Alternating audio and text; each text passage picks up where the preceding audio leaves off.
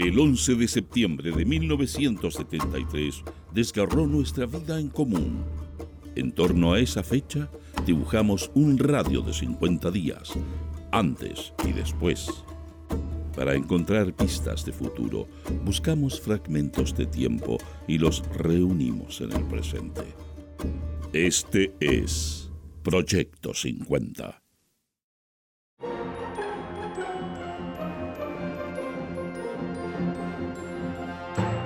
Buenos días. Estas son las principales noticias del viernes 3 de agosto de 1973.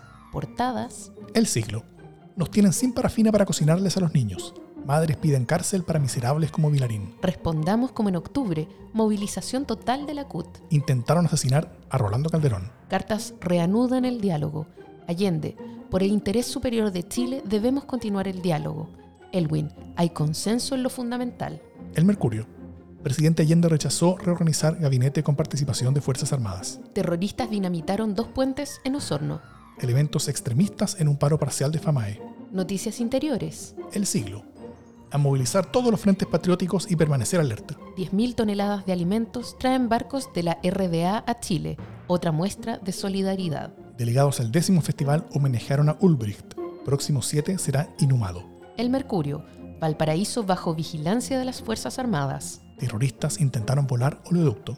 Noticia destacada. El siglo. 10.000 toneladas de alimento traen barcos de la RDA a Chile. 10.100 toneladas de alimentos no perecibles y medicamentos partieron ayer hacia Valparaíso como otra muestra formidable de la solidaridad del gobierno, pueblo y juventud de la República Democrática Alemana. Las naves Fichte y Radeberg fueron despedidas en una emotiva ceremonia que contó con la presencia del embajador de Chile, Carlos Contreras Labarca, y de la diputada y secretaria general de las Juventudes Comunistas, Gladys Marín. El Mercurio.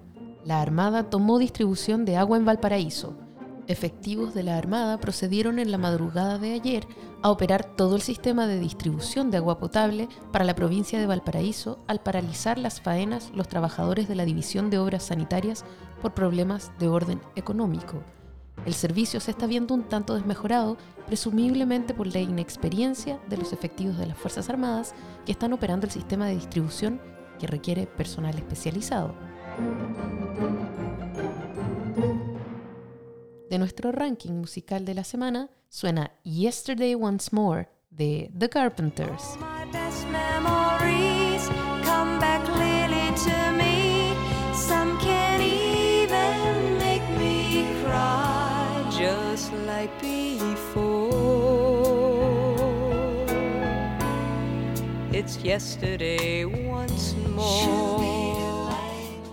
Mientras los diarios publicaban las noticias que acabas de escuchar, en Chile ocurrían otras cosas que no estuvieron en titulares y que solo conoceríamos por documentos, libros y testimonios años más tarde. Roberto Time, jefe operativo de Patria y Libertad, cuenta sobre estos días. Fuimos contactados por un sector de una de las ramas de las Fuerzas Armadas para contribuir al golpe, en términos de cortar vías de transporte, energía y comunicaciones, y recibimos de las instituciones castrenses el apoyo logístico para esta misión. Estamos hablando de operaciones que se realizaron entre el 16 de julio y el 11 de septiembre de 1973. La noche del 3 de agosto, en una casa de Puente Alto, los secretarios generales del PS y del MIR, Carlos Altamirano y Miguel Enríquez, se reunieron con un grupo de suboficiales y mandos inferiores de la Armada, encabezados por el sargento segundo Juan Cárdenas, quienes les revelaron que se estaba gestando el golpe de Estado. Tres días después, en la madrugada, este suboficial y sus compañeros fueron detenidos y acusados por su institución de participar en un movimiento subversivo apoyado por elementos extremistas. La prensa conservadora y la oposición acusaron a Altamirano, Enríquez y Óscar Guillermo Garretón de promover la infiltración en las Fuerzas Armadas para preparar un autogolpe de la izquierda. Faltan 39 días para el golpe de Estado. Solo me cabe decir a los trabajadores, yo no voy a renunciar. Se mantiene la presidencia general del país, de la unidad central y de Bogotá Bonanza. Fuerzas Armadas y de Orden han actuado en el día de hoy solo bajo patriótica. Es 20 de octubre de 1973. Han pasado 39 días desde el golpe de Estado. El Mercurio.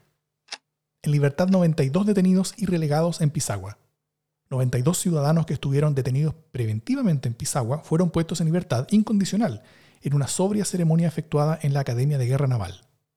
Los detenidos fueron despedidos por el coronel de ejército Carlos Montenegro, quien en una breve alocución dio a conocer deberes y responsabilidades que la actual situación nacional impone a todos los ciudadanos. Al término de la locución, los ex detenidos, con evidentes muestras de emoción, interpretaron a coro el himno nacional, tras lo cual fueron autorizados para volver a sus domicilios. Fomento de la chilenidad en los colegios del país. El ministro Hugo Castro Jiménez impartió una orden permanente destinada a estimular el sentimiento patrio entre los alumnos del liceo fiscal y particular. Todos los establecimientos de enseñanza, tanto públicos como particulares, iniciarán sus labores cada semana con un acto cívico de homenaje a la bandera, la que se izará en un sitio de honor, declamando algún nombre, hecho o circunstancia que enaltezca el sentido de patria y desarrolle en los alumnos el orgullo de la chilenidad.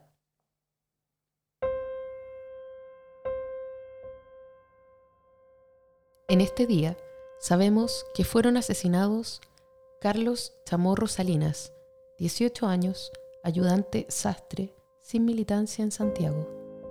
Miguel Ángel Ponce Contreras, 18 años, sin militancia en Santiago. Hernán Cortés Velázquez, 21 años, obrero, sin militancia en Maipú. Jaime Veas Salinas, 21 años, obrero matarife, sin militancia en La Granja. Julio Cavada Soto, 24 años, obrero de la construcción, sin militancia en Santiago. Manuel Donoso Daño Beitía, 25 años, sociólogo socialista en Arica. Sergio Candia Salinas, 28 años, obrero matarife, sin militancia en Santiago. Pedro Muñoz, 28 años, obrero pintor, sin militancia en Santiago. Julio Valenzuela Bastías, 28 años, radiooperador, socialista en Arica. Carlos Ríos Pérez, 29 años, comerciante ambulante sin militancia, en Buin. Enrique Vera Muñoz, 29 años, taxista, sin militancia en Santiago. Javier Alvear Espinosa, 32 años, mecánico, MIR, en Pelarco.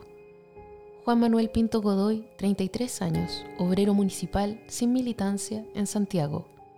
Óscar Ripoll Codoseo, 38 años, ingeniero metalúrgico Cercotec, socialista en Arica.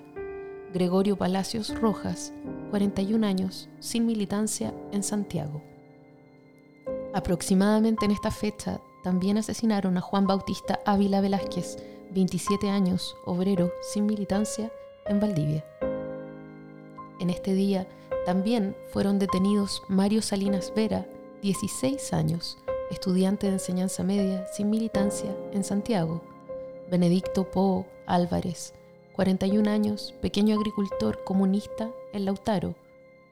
Rubén Bravo, 55 años, agricultor socialista en San Javier. Continúan desaparecidos.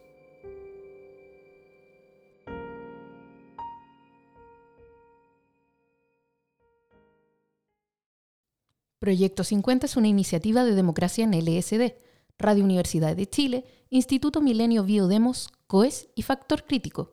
Escucha Proyecto 50 diariamente en tus plataformas favoritas de podcast y en Radio Universidad de Chile. Síguenos en Twitter e Instagram como arroba Proyecto 50CL y escucha también nuestro espacio de análisis semanal cada lunes a través del podcast Democracia en LSD. Encuentra las fuentes y más detalles del proyecto en las notas de cada episodio.